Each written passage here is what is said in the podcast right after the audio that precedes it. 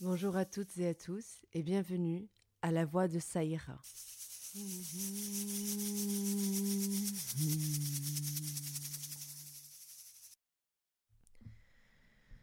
C'est un épisode très particulier parce que je suis dans un état d'esprit très particulier. Hmm, aujourd'hui, je sens que je suis dans un rêve, euh, mais je suis éveillée. Je sens que je suis un, carrefour des, des destins. Je sens que je suis un croisement de ma vie et que j'ai des choix à faire, mais en même temps, je n'ai pas le contrôle absolu des choix que j'ai à faire. Donc, euh, c'est juste une de ces journées.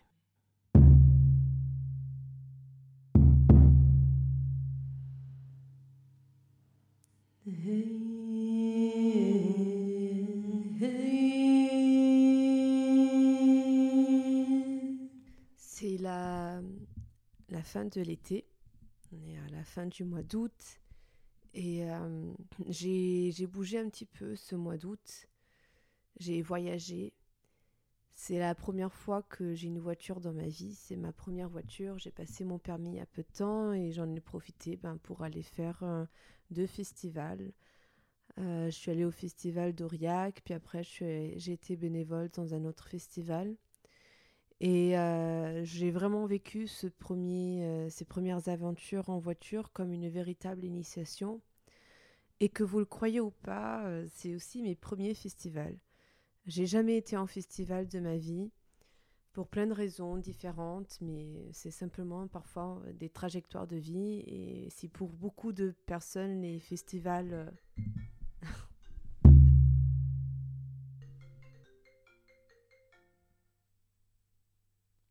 Allô, tu m'entends? Non mais c'est pas grave, je, je viens, juste laisse-moi le temps de m'habiller. Je sais pas pourquoi, mais j'avais un petit peu la sensation que c'était pas le moment d'enregistrer ce podcast. N'empêche que j'ai des choses à dire. Je suis dans un moment où euh, je suis dans un tunnel qui me mène quelque part, mais je vois pas encore la sortie. Je sens vraiment qu'il y a quelque chose qui est en train de se passer, mais je vois pas encore quoi. Et je sens que cet été, il y a quelque chose qui a carburé, qui a charbonné, qui a brûlé, qui s'est consumé, et que maintenant je me retrouve dans un cimetière euh, de cendres. Et mais c'est de la bonne cendre, c'est de la bonne combustion.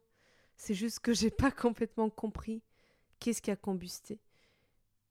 J'ai vu sans voir et, euh, et le destin a opéré derrière mon dos. il faut juste que j'arrive à me retourner pour euh, voir l'avancée de l'ouvrage. Mais euh, je vous reprends plus tard. J'allais manger un bout.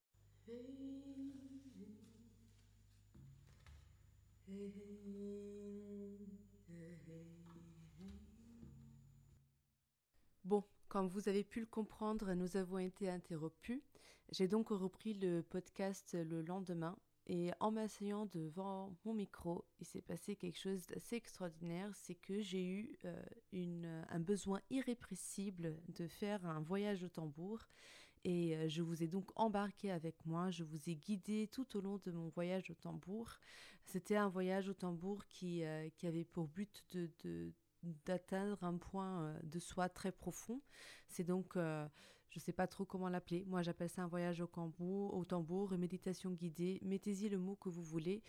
Euh, ce qui est vrai, c'est que c'est un voyage au tambour qui, qui m'a beaucoup rappelé des, des voyages que j'ai déjà pu effectuer avec bah, d'autres personnes, notamment les voyages oniriques de Célia, de Célia Artisawan, anciennement Célia magnétiseuse. Euh, je vous laisse donc tous ces, contacts, toutes ces informations euh, dans la description de ce podcast, vu que c'est quand même d'elle que, que je me suis inspirée d'une certaine façon pour ce voyage, ou en tout cas ce sont ces, euh, ces voyages qui, son voyage qui, qui, qui remonte en fait ici. pour ceux qui connaissent pas son travail, je vous, franchement, je vous encourage à aller voir. Euh, c'est quelqu'un qui, euh, qui fait un travail magnifique avec, euh, avec des, bijoux et qui propose en plus des voyages oniriques environ une fois par mois. Et c'est avec elle que j'ai fait mon stage onirique, duquel j'ai tiré beaucoup, beaucoup de bénéfices et je vous en parlerai certainement euh, dans un prochain podcast, même si j'ai déjà commencé à évoquer. Pour ceux et celles qui veulent euh, euh, passer cette partie du podcast parce que ça ne vous intéresse pas de faire le voyage au tambour, je mettrai en description le minutage pour que vous puissiez passer plus facilement cette partie du podcast. Pour ceux et celles qui au contraire veulent expérimenter et explorer le voyage, n'hésitez pas à vous asseoir, à vous allonger, à vous mettre dans un endroit calme et, euh, euh, à vous laisser partir tout simplement. Bon, allons-y.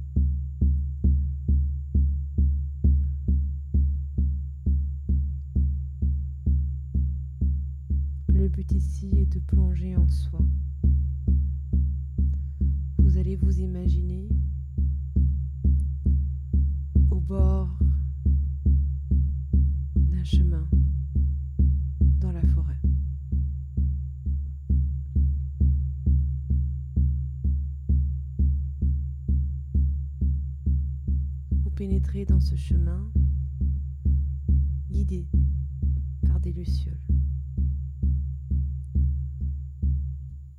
Il y a des gens qui vont peut-être croiser votre chemin, des animaux cachés entre les arbres. Nul ne vous fait peur, car vous êtes le roi ou la reine de votre règne intérieur.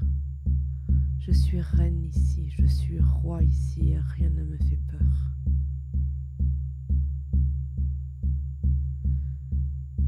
Tout ce qui est en vous et qui peut vous faire peur, tout ce qui est en vous et qui est monstrueux peut être transmuté,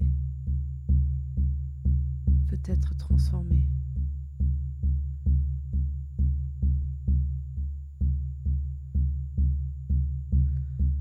Suis la reine, je suis le roi dans mon territoire. Vous continuez à vous enfoncer dans la forêt. Le soleil se couche petit à petit, la forêt s'assombrit. L'air est frais et léger. Vous vous sentez bien dans cette forêt.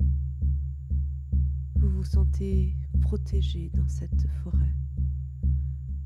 Vous apercevez entre les arbres, dans les arbustes, des alliés qui marchent à vos côtés. Ils préparent la traverser vers vos entrailles. Au fond, au fond du chemin, un grand arbre se tient devant vous. On se retrouve tous autour de cet arbre, en cercle.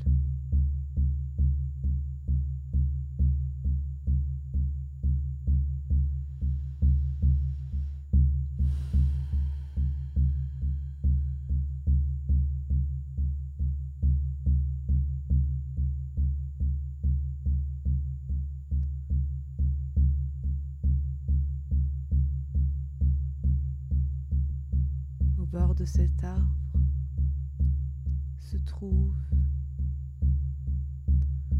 des bassins d'eau. Chacun un bassin d'eau qui lui correspond. Certains sont de simples vasques, d'autres des petits ruisseaux, d'autres des flaques gigantesques. Quel est votre bassin d'eau? Quelle forme prend-il? Une baignoire confortable ou un marécage? Peu importe il ouvre le portail vers le monde de l'intérieur. Allez flotter dans les eaux claires de votre bassin. Quand vous rentrez dedans, vous vous y sentez bien, vous flottez et vous commencez à voyager.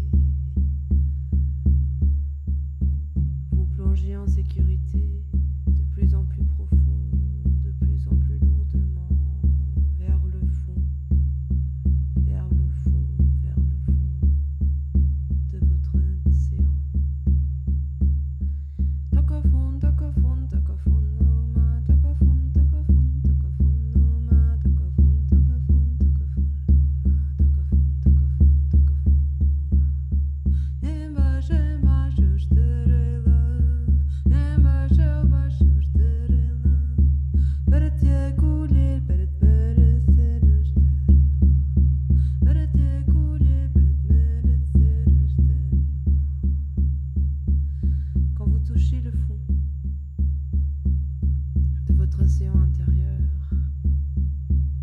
Retournez-vous, regardez le sable et creusez.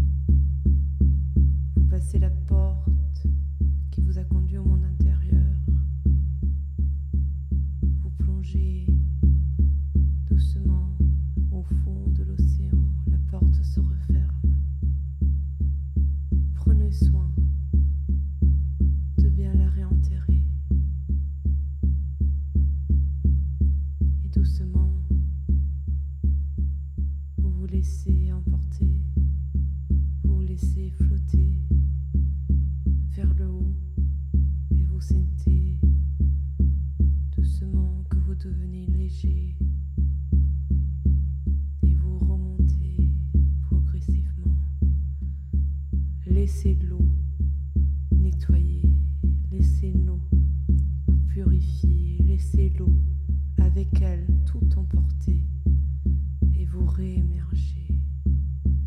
Vous réémergez dans le bassin où vous avez plongé. Votre joue, votre visage, vos yeux, vos bras, vos jambes reviennent à la surface. Près du grand arbre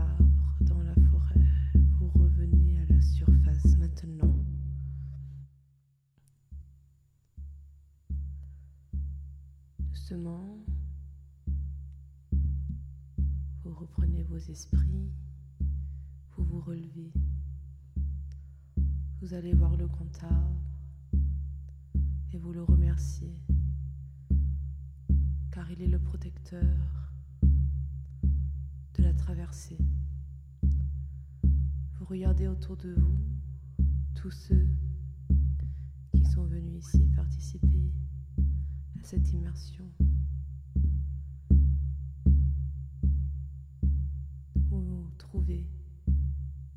Un petit nuage de lucioles. C'est elles qui vont vous ramener. Suivez-les. Au travers d'un chemin, dans la forêt, vous remarchez.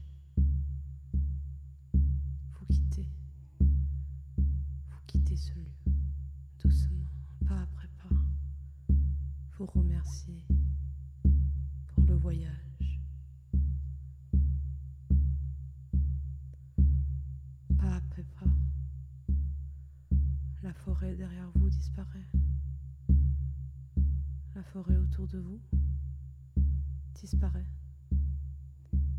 Et vous revenez à vous, votre corps. Vous pouvez progressivement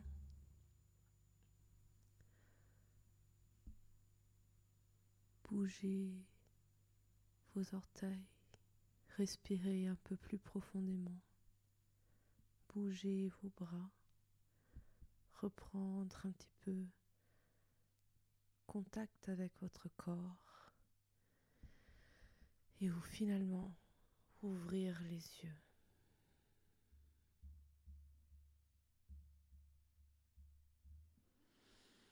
Bienvenue. Eh bien, intense, hein Pardon, je bouge un peu. Je sais pas si c'est si juste moi qui... euh, moi, je suis bien partie là. Euh, du coup, oui. Hier, on a été interrompu. Et, euh, et du coup, aujourd'hui, je, je reprends. Et j'ai eu vraiment cet énorme besoin de, de faire cette petite plongée à l'intérieur. Euh, c'est un moment très particulier et c'est ce que je disais tout à l'heure. C'est ce que je disais tout à l'heure. Enfin, c'est ce que je disais hier, pour être plus précise. C'est qu'on atteint vraiment un moment euh, très singulier, euh, qui est un moment dans lequel je ne sais pas ce qui se passe. Il y a des moments comme ça où on perd un peu de lucidité. Et euh, je pense que je traverse un de ces moments où juste la vie euh, se fait et je n'ai aucun, euh, aucun indice, aucun regard, aucun. Rien qui, qui, qui, qui me. En fait, je n'ai pas de lucidité sur ma vie. J'arrive pas. Je suis dans un de ces moments où je suis juste dedans, quoi. Et, euh, et c'est un petit peu chiant. Moi, j'aime pas trop ce genre de moment-là.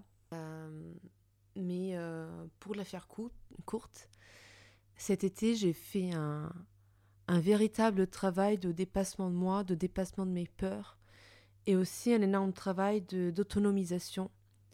Euh, j'essaye d'être le plus autonome possible. Euh, parce que j'ai remarqué que dans ma vie, j'avais une démarche qui était celle de compter toujours beaucoup sur les autres et en particulier de compter toujours beaucoup sur euh, mon partenaire. Et c'est quelque chose que j'essaye, que, dont je me suis rendu compte et que j'ai donc essayé de, de, changer. Et bah, ça a commencé cet été. En réalité, ça fait des années hein, que, que, je suis dans un processus comme ça. Mais cette année, je l'ai poussé un peu plus loin. Et puis, parce que c'est comme tout dans la vie quand on s'aperçoit des choses, euh, en fait, c'est un travail permanent, euh, je pense, quand on, a, quand on est inscrit dans un schéma, euh, quand on a une espèce de facilité de fonctionnement, s'enlever de cette, de, cette, de cette façon de fonctionner, en fait, c'est pas juste un travail ponctuel, en fait, c'est un travail en permanence. C'est un peu quelque chose qui doit être fait en, en permanence. C'est une tendance, on va dire, qu'il faut, sur faut surveiller. Et moi, ma tendance, c'est celle de très vite euh, euh, ne pas être très autonome, quoi, de toujours demander de l'aide. Euh, voilà, moi je suis quelqu'un comme ça. Et, euh, et c'est pas vraiment un problème si on demande de l'aide à plein de personnes, mais si on demande de l'aide toujours à la même personne, après ça devient un problème.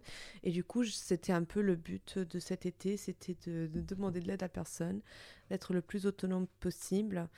Euh, et, et, surtout d'affronter des peurs. Et c'est ce que j'ai fait. Donc c'était un été euh, très victorieux, j'ai envie de dire. J'ai beaucoup aimé mon été. Je suis très fière de moi. Je suis très fière du, du parcours traversé. C'était un été très libérateur. Euh, ouais, très libérateur. Et en même temps, la rentrée a été très difficile enfin la rentrée, je suis pas, j'ai pas encore repris, hein. j'ai pas eu encore eu ma rentrée. Techniquement, je suis encore un peu en vacances, mais la rentrée sur euh, sur la ville où j'habite, quoi, ça, ça a été dur. Enfin, ça, ça a été très compliqué euh, parce que je pense que j'ai une bonne descente, hein, une bonne descente, et puis parce que euh, on revient et, on retrouve les problèmes là où on les a laissés. Et moi, en l'occurrence, euh, j'ai récupéré une chambre où ça fait des mois que je range pas, des choses que je devais faire, que, où ça fait des mois que ça traîne. Et en fait, juste, je dois affronter cette chose à l'intérieur de moi qui, depuis quelque temps, euh, je cache sous un tapis. Et là, c'est le moment de, de l'affronter, quoi. Et, euh, et, du coup, euh, c'est un petit peu rude comme ça, mais parfois il y a des choses, on n'a juste pas le choix. On les laisse en, en stand-by, on les laisse en suspense. Et quand on retourne au bout d'un moment, il faut les régler. Et, euh, et c'est pour ça que, que j'ai proposé ce travail, euh, cette rentrée à l'intérieur de nous, parce que justement, je pense que l'été, c'est un moment, ou en tout cas pour moi, c'est un moment où on s'extériorise beaucoup, où on est beaucoup à l'extérieur de nous, on est beaucoup euh, concentré sur d'autres choses, et parfois on, on remet un petit peu en, en arrière-plan euh, bah, certaines choses, en fait, qui nous tracassent, qui, des problèmes, en fait bah, c'est un peu les vacances. Hein. On, laisse tout euh, en suspens pour, euh, et on, règle après, après quoi. Et, euh, et c'est pour ça que c'est pour moi, en tout cas, là, c'est un moment de, ok, va voir tout ce que tu as laissé en, en, chantier. Et je parle pas que des choses du quotidien idiotes. Je parle aussi de nos sentiments. Je, suis désolée, je bouge beaucoup aujourd'hui, donc il y aura des bruits parasites. Je parle vraiment de, des émotions, des sentiments, des situations, des, euh, des, des, des, choses en nous, en fait, qu'on a laissées en suspens. Et c'est pour ça que j'avais vraiment la sensation, comme je le décrivais en début de podcast, d'avoir euh, été, euh, d'avoir vraiment, d'avoir combusté, qu'il y a eu une énorme combustion en moi. Et que là, je me retrouve dans, dans, dans les cendres, en fait, dans le champ de cendres de tout ce qui a combusté. Et après, attention, hein, c'est pas une image euh, négative parce que la réalité, c'est que le feu n'est pas si mal que ça. Hein. Euh, je regardais il y a quelques semaines un documentaire sur les feux et sur le fait qu'il y a beaucoup d'espèces en fait qui, que, qui sont habituées au fait qu'il y ait des feux parce que en fait le feu fait partie quand même de, des, des cycles de la nature. Alors je parle pas de partout, je ne dis pas que c'est bien ou pas. Juste, je raconte ce que j'ai vu sur un documentaire, donc voilà. Mais en tout cas, dans certains lieux, dans certaines forêts en particulier, en fait, le feu fait partie du cycle. Et il y a des espèces qui ont besoin du feu pour se reproduire. Par exemple, je sais que c'est le cas de, l'eucalyptus. voilà, mais il y a plein de... En fait, le, feu a été pris dans le cycle, en fait, de la, de, de la, de la vie.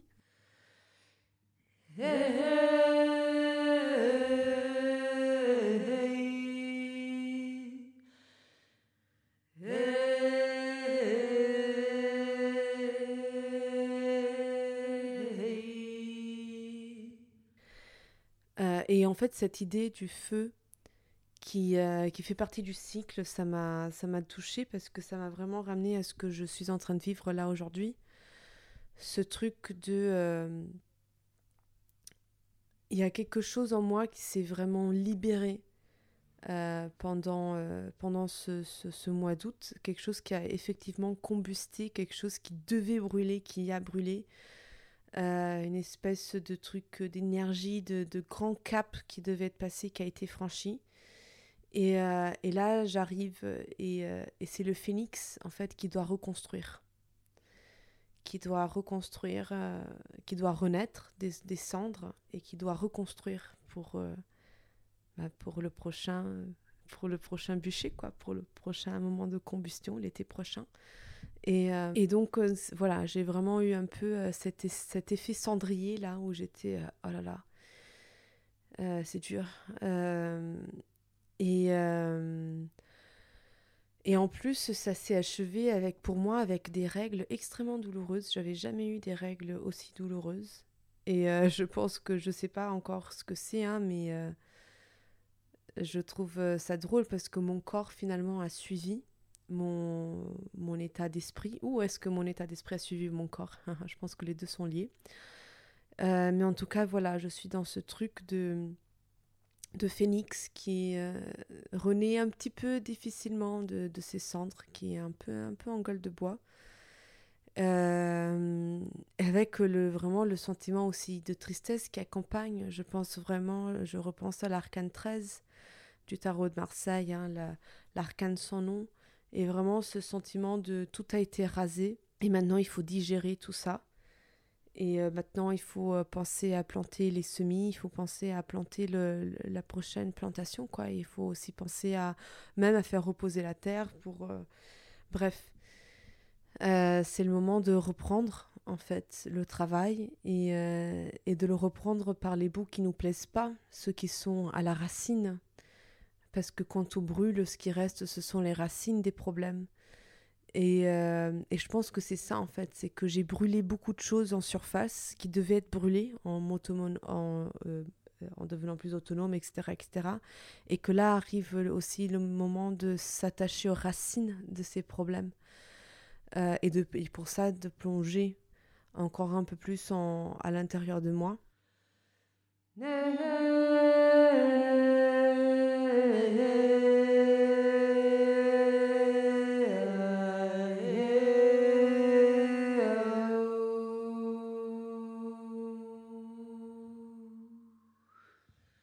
Donc, euh, c'est pas un moment hyper facile euh, là que je suis en train de vivre. C'est pas un moment euh, très facile.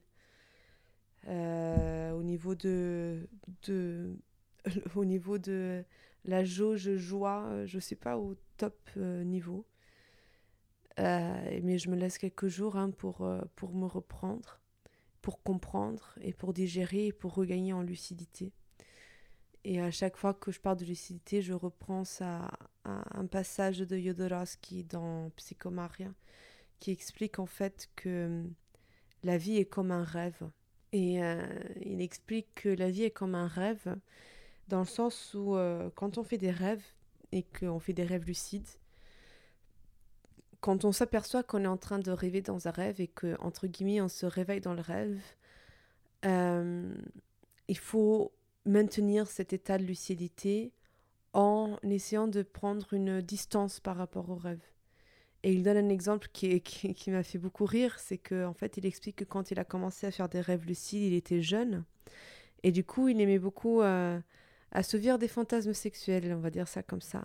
Et il expliquait qu'en fait, à chaque fois qu'il faisait ça, qu'il euh, rendait son rêve lucide, enfin qu'il se réveillait dans son rêve et qu'il essayait de, de, de, créer son fantasme, en fait, il se re-retrouvait, en fait, il, se, il oubliait qu'il était lucide, en fait, il, se laissait emporter par le rêve qu'il avait lui-même créé pourtant, et qu'il perdait sa lucidité, et que très souvent, ses rêves devenaient des cauchemars.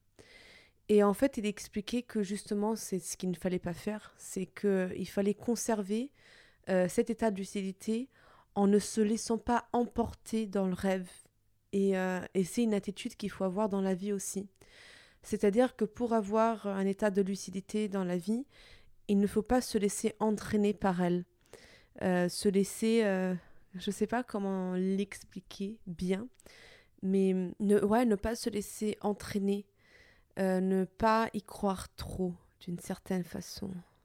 Je ne sais pas si ça fait sens, mais je vois vraiment euh, la vie comme une narrative dont on choisit à quel degré on y croit ou pas, à quel degré euh, on lui accorde une certaine gravité ou pas, en fait.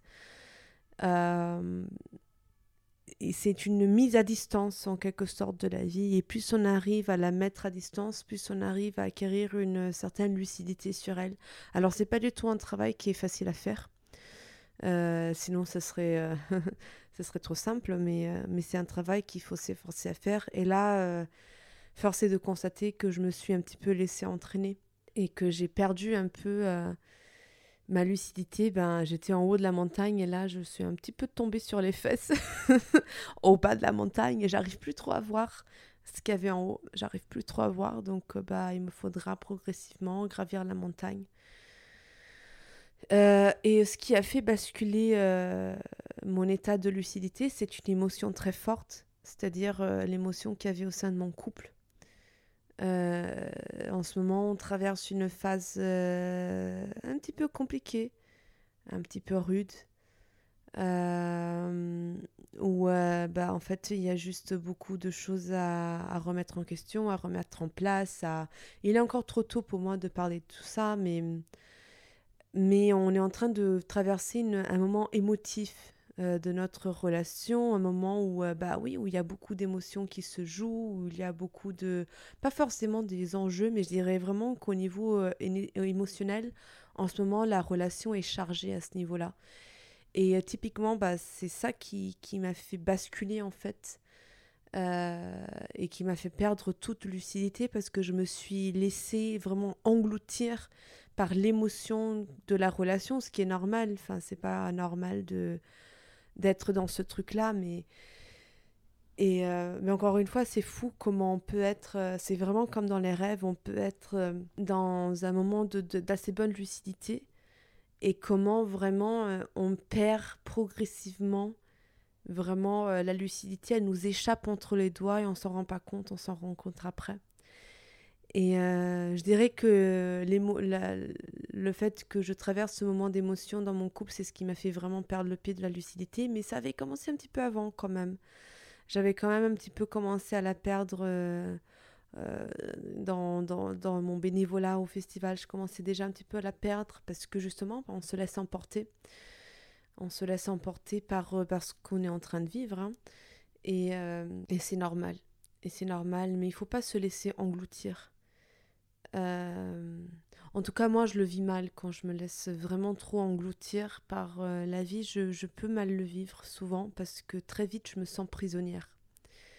Très vite, je me sens enfermée. Et ça, c'est vraiment une des choses qui, qui traverse ma vie. Hein, qui, c'est un peu un, un topic, un, comment dire, un topus de ma vie. C'est ce truc de euh, la sensation d'emprisonnement.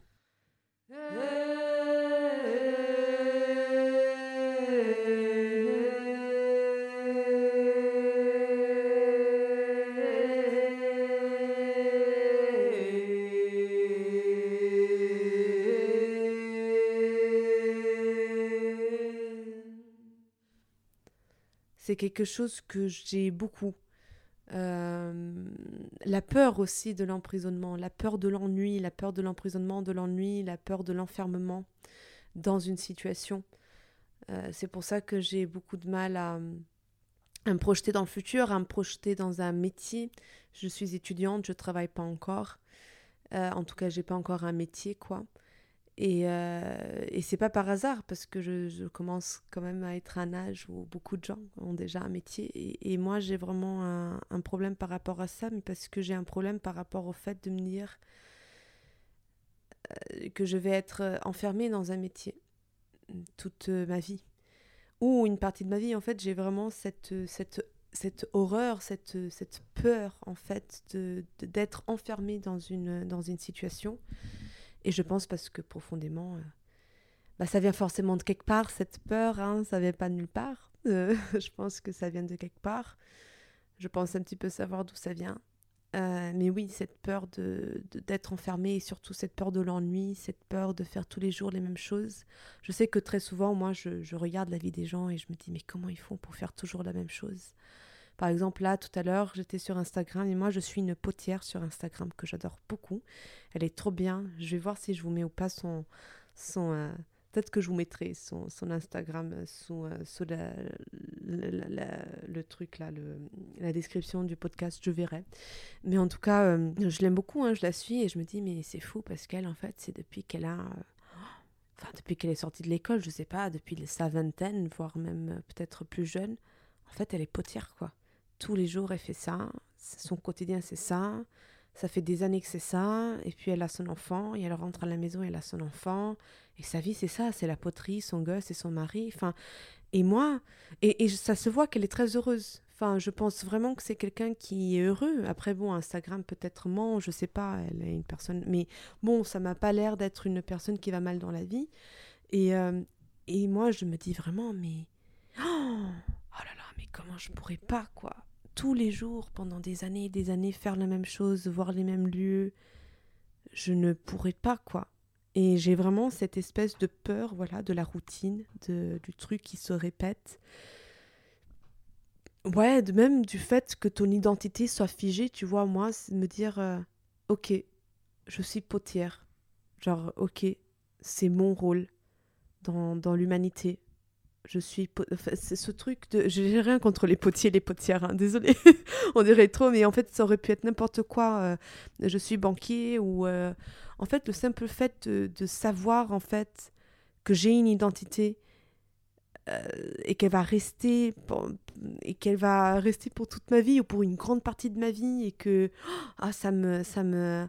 Ça me je me sens emprisonnée emprisonnée par, par cette identité, par me dire, voilà, tu fais, tu fais quoi? Et on dirait que quand on demande à quelqu'un tu fais quoi, en réalité, on dirait qu'on lui demande tu es qui?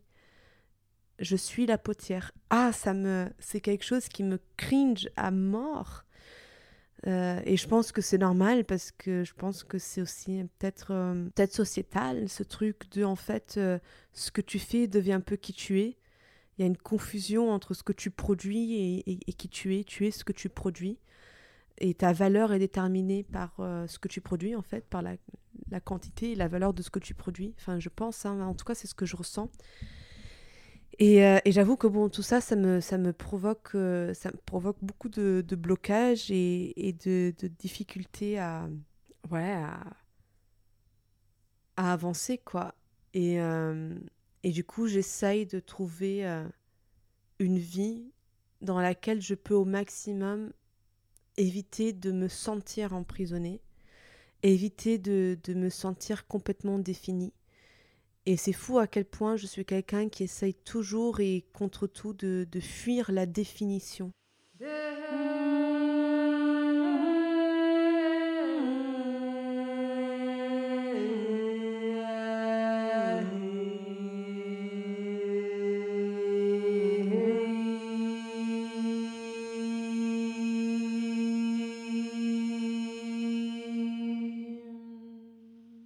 J'ai vraiment cette image de du fait de vouloir être un être d'expansion, quelque chose qui s'expand, qui s'étend en fait, et pas quelque chose qui se définit.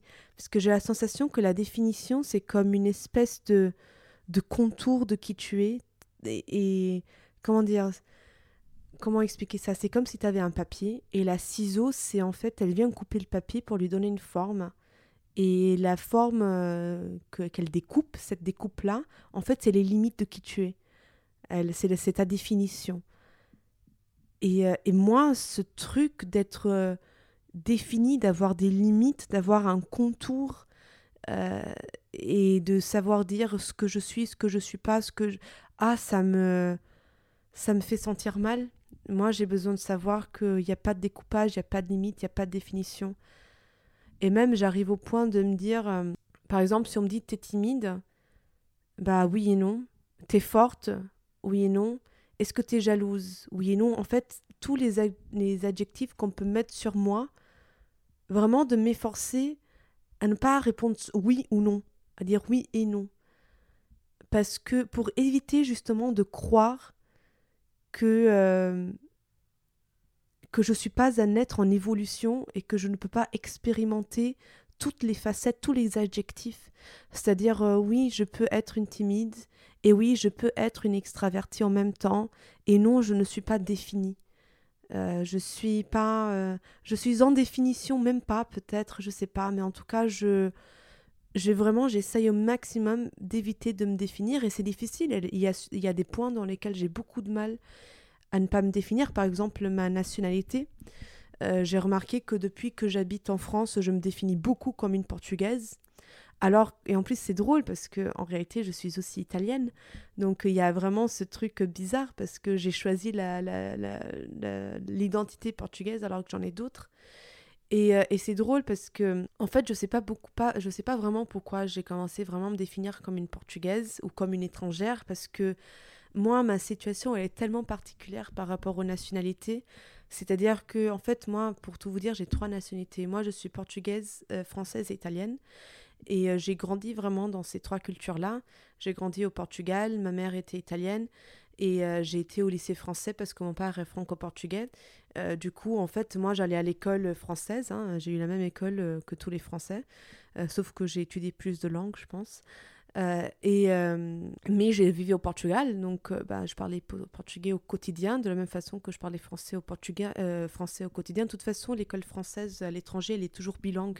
Elle est toujours française et la langue du, pays, du pays où elle est. Donc moi, c'était le portugais. Donc on avait beaucoup d'heures de, portugais aussi à l'école. C'est pour ça qu'en fait, on avait les lycées français à l'étranger ont des horaires un peu plus chargés. C'est parce qu'en fait, on a des heures de plus bah, de la langue locale, quoi. Et, euh, et euh, après, euh, bah, quand je rentrais à la maison, moi, je parlais italien et je mangeais italien. C'est-à-dire que moi, je ne sais pas vraiment cuisiner les plats traditionnels portugais parce que moi, en fait, chez moi, ça, ça parlait et ça cuisinait italien. Donc, j'ai vraiment cette espèce de mélange de culture en permanence en moi. D'autant plus que je parle les langues depuis que... Les, trois langues, là, depuis que je suis bah, bébé, quoi. Et, et donc, mon identité, elle n'est pas fixée par rapport à ces cultures. C'est-à-dire que, en fait, quand moi je dis en France je suis portugaise, je ne le pense pas vraiment. Parce que je ne suis pas vraiment portugaise. Mais je ne suis pas vraiment française et je ne suis pas vraiment une italienne. Moi, je suis une italienne, portugaise, française. En fait, je suis ce que j'ai dit tout à l'heure. Euh, fille d'une italienne, grandie au Portugal, qui était au lycée français, et que voilà quoi, c'est ça mon identité. Et c'est pas autre chose. Et, euh, et c'est particulier parce que je me suis rendu compte à quel point, en me présentant en tant que portugaise et parfois en faisant un peu, euh, je, me rends compte que je joue le rôle. Je le fais un peu exprès, je joue le rôle de la portugaise. Par exemple, je dis toujours oui, au Portugal on fait pas comme ci, au Portugal on fait pas comme ça. Parce que je pense que fondamentalement, au fond de moi, j'ai remarqué que ça devait m'être favorable en fait de me présenter comme euh, étrangère en France pour plein de raisons. Euh, d'abord euh, parce que j'aime bien être différente des autres et parce que fondamentalement je suis différente des autres. parce que, comme je l'ai dit tout à l'heure, je ne suis pas vraiment une Française grandie en France, etc. Je suis un petit peu particulière. Mais me présenter juste en tant que portugaise, c'est pas non plus complètement vrai. Et c'est très drôle de voir au fur et à mesure comment les gens, en fait, ils me considèrent comme la portugaise et de voir les caractéristiques qu'ils me donnent à cause de ça, alors qu'en fait moi je suis plutôt un mélange.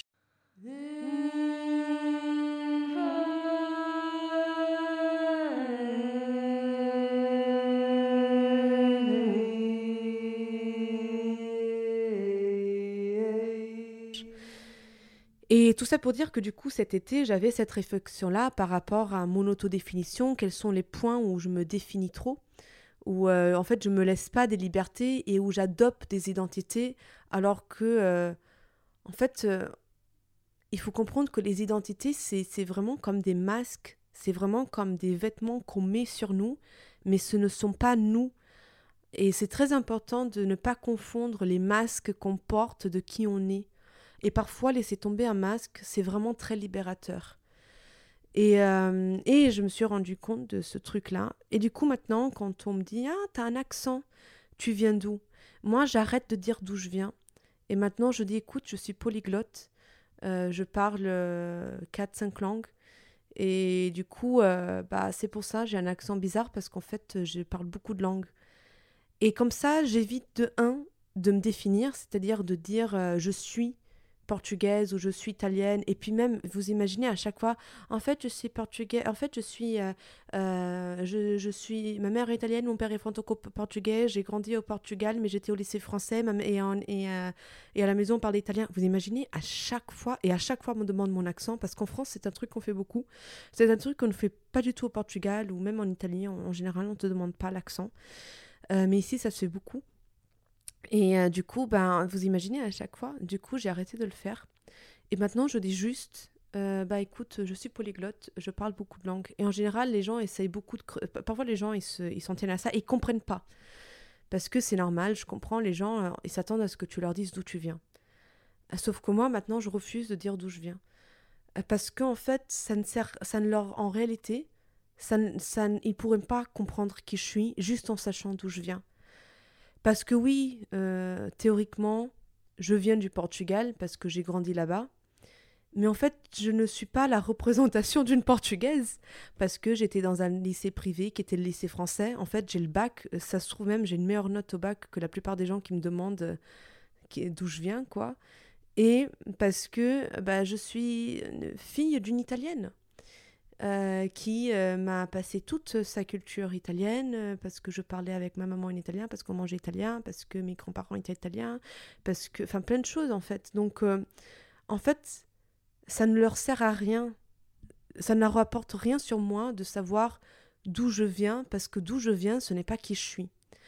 Et ça, c'est mon cas en particulier. Et en réalité, je pense que c'est une vérité. Je pense qu'en général, d'où tu viens ne fait, ne fait pas toujours complètement qui tu es même si peut-être il y a une, part de vérité parfois, mais bon, je ne suis pas la meilleure pour parler de ça. Mais en tout cas, euh, maintenant, je dis euh, que je suis polyglotte et que c'est pour ça que j'ai un accent, et ce qui est vrai, parce que la vérité de mon accent, j'ai pas un accent parce que je viens du Portugal, j'ai un accent parce que je suis polyglotte.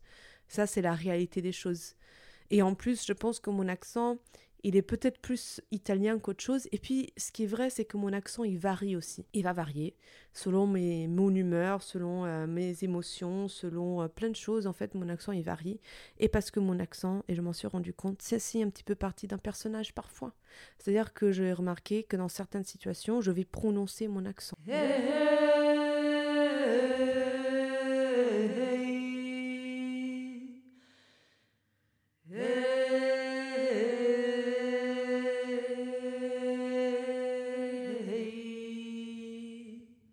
Donc ça, c'est quelque chose que je commence aussi à, creuser.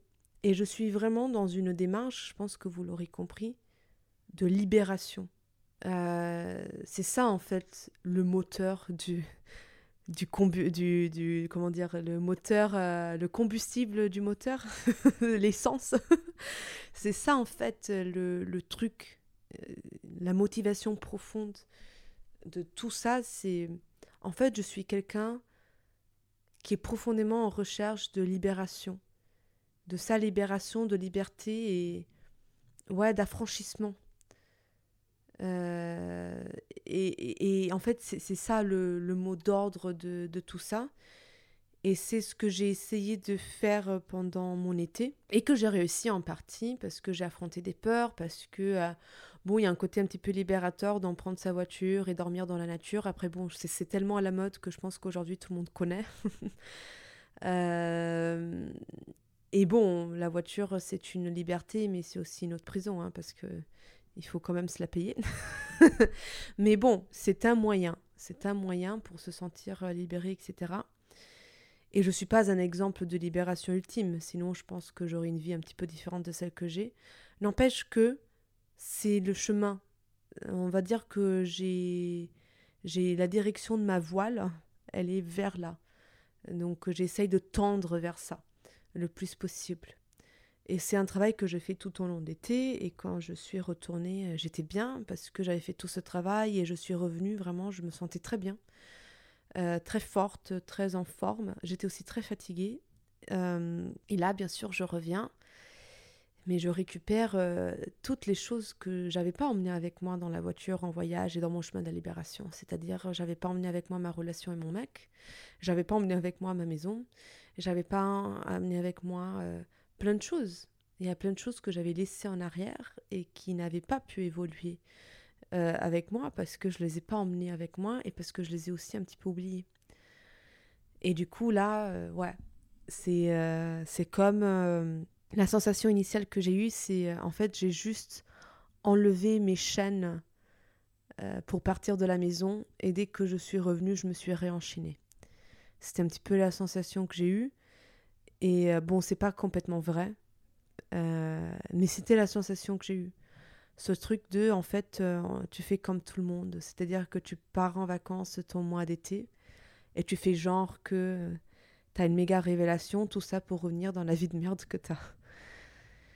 Et il y a une partie euh, qui est vraie et une partie qui est très fausse dans mon cas en particulier.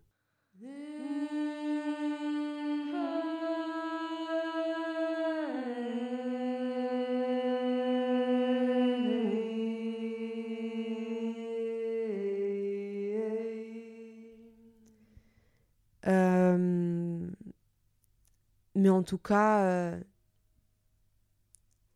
en tout cas, il y a quelque chose que je dois continuer à faire. Un travail que je dois continuer à faire, mais qui n'est pas un travail de l'extérieur. C'est-à-dire qu'on peut résoudre beaucoup de choses en agissant dans le monde, c'est-à-dire en ayant des actions concrètes. Il y a beaucoup de choses et vraiment ça a un impact énorme dans la vie et c'est quelque chose qui manquait dans ma vie parce que j'étais quelqu'un qui passait ma vie à réfléchir euh, et pas à agir. Et c'est vraiment euh, une de mes grandes problématiques. Et là, cet été, j'ai agi et j'ai peu réfléchi. Mais je me rends compte qu'il y a un équilibre à avoir entre les deux et que euh, on peut beaucoup agir sur le monde extérieur. Au bout d'un moment, il faut regarder à l'intérieur de nous, il faut oser plonger et ouvrir cette porte au fond de nous et aller voir ce qui s'y passe.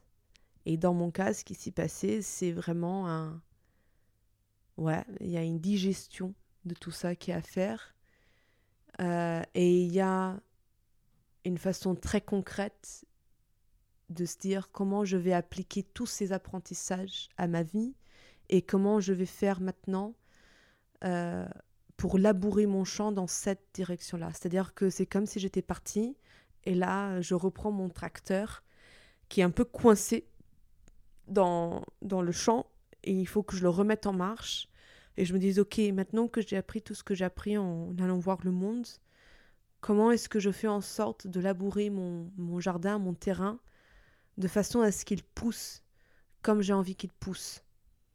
Comment je fais? Euh, Et comment je décoince aussi, par ailleurs. Déjà, décoinçons le tracteur. Vous aimez mes, métaphores? Parce que elles sont un peu nulles. Mais, mais voilà, en tout cas, c'est un peu ma rentrée à moi. Euh, je voulais vous faire un grand truc sur la liberté. J'ai un petit peu abordé le sujet aujourd'hui, même si c'est pas. Euh, je ne l'ai pas complètement abordé, mais une partie, euh, une partie du sujet est abordée là.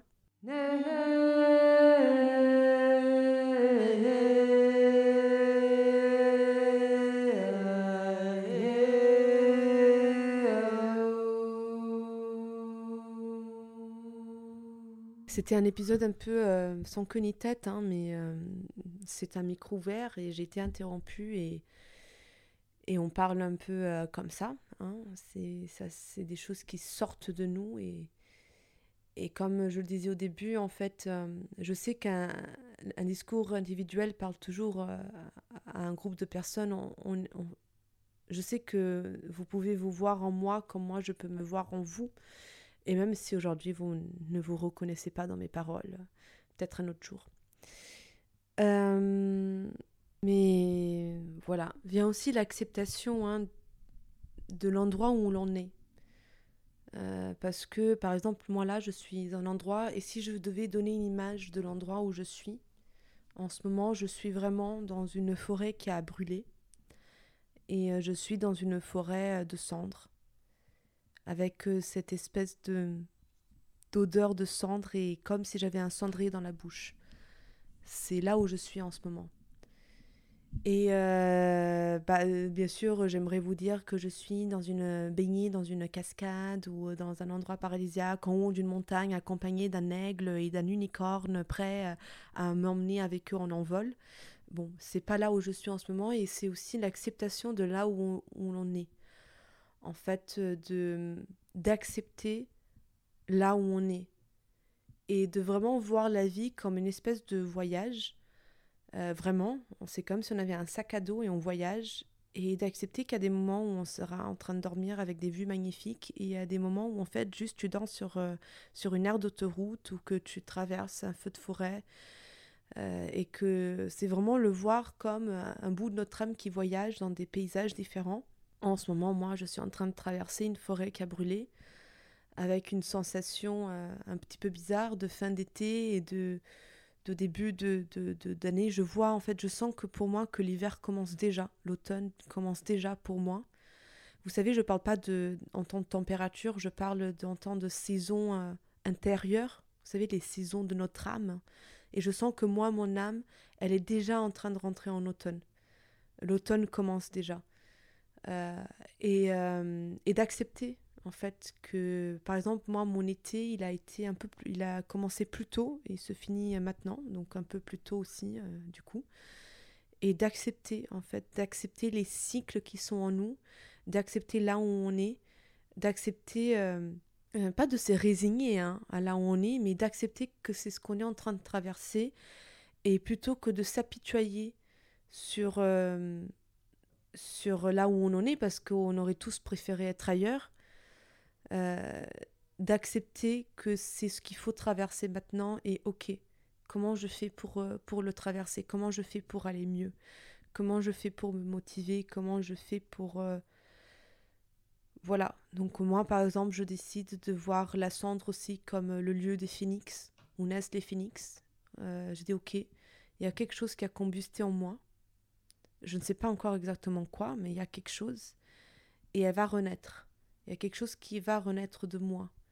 Donc comment je fais pour traverser cette forêt ou pour aller apprécier dans cette forêt les lieux de naissance de quelque chose, euh, de renaissance hein, de certaines plantes, de certaines espèces, etc.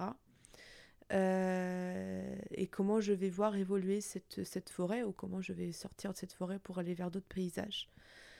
Euh, et donc c'est pour ça que j'ai décidé en début de, podcast, aller plonger à l'intérieur de nous pour aller faire un tour parce que je pense que c'était aussi un appel à aller voir qu'est-ce qui n'allait pas à l'intérieur ou qu'est-ce qui allait ou juste le message qu'il y avait à recevoir. Parfois, il n'y a pas toujours des choses qui ne vont pas.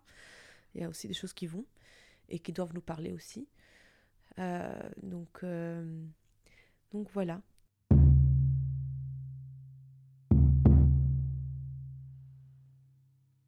Merci à toutes et à tous d'avoir écouté euh, jusqu'ici, d'être arrivé jusqu'au bout de cet épisode. Je suis très très euh, contente de savoir euh, que vous êtes arrivé jusqu'ici.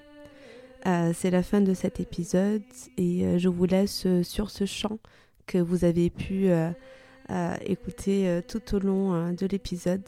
C'est un chant qui a été fait le jour même de l'épisode c'est un chant qui décrit euh, l'émotion que je pouvais traverser à ce moment-là, qui est une émotion aigre-douce, euh, une, une émotion euh, un petit peu, oui, multiple, et une émotion parfois aussi un petit peu désagréable à traverser. Je trouve que ce chant a quelque chose de beau et en même temps quelque chose de désagréable, et je pense que ça traduit très bien ce que je traversais à ce moment-là.